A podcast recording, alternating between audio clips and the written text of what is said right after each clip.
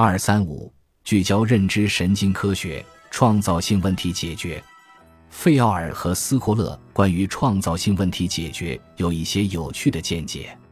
他们认为，创造性问题解决和大脑的右半球功能有关，尤其是顿悟，可能和某种已知的源于大脑右半球的认知加工有关。创造性问题解决的前奏，顿悟体验，通常是难于言传的阿哈时刻。还记得在《荒岛余生》中。汤姆试图生火却不成功，在敲碎椰子壳的时候，他就遇到了一个啊哈时刻。他意识到他应该用木头刮擦木头生火。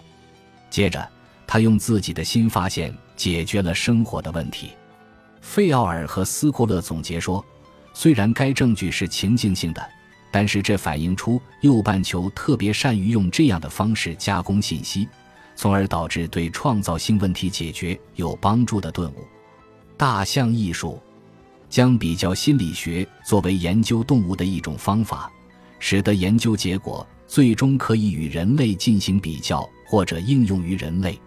十九世纪末叶出现的比较运动受到了达尔文的影响，并得到了罗曼斯和摩根等研究者的进一步推动。比较心理学家索桑代克考察了动物的智力。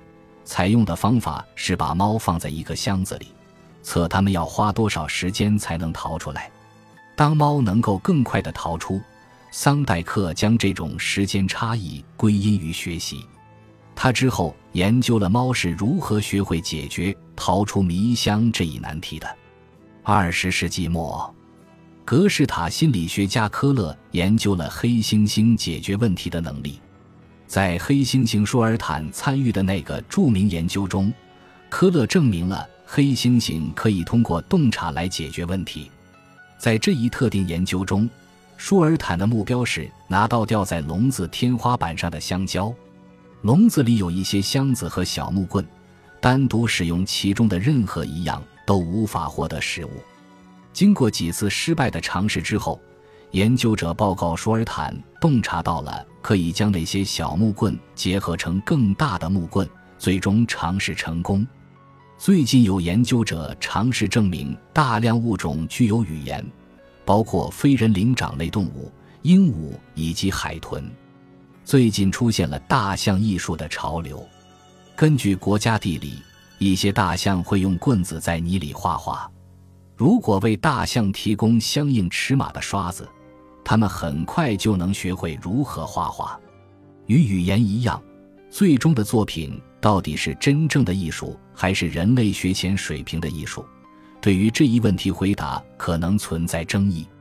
你可以访问 navika 点 com，该网站会把从大象艺术中获得的收益捐出一部分用于保护大象。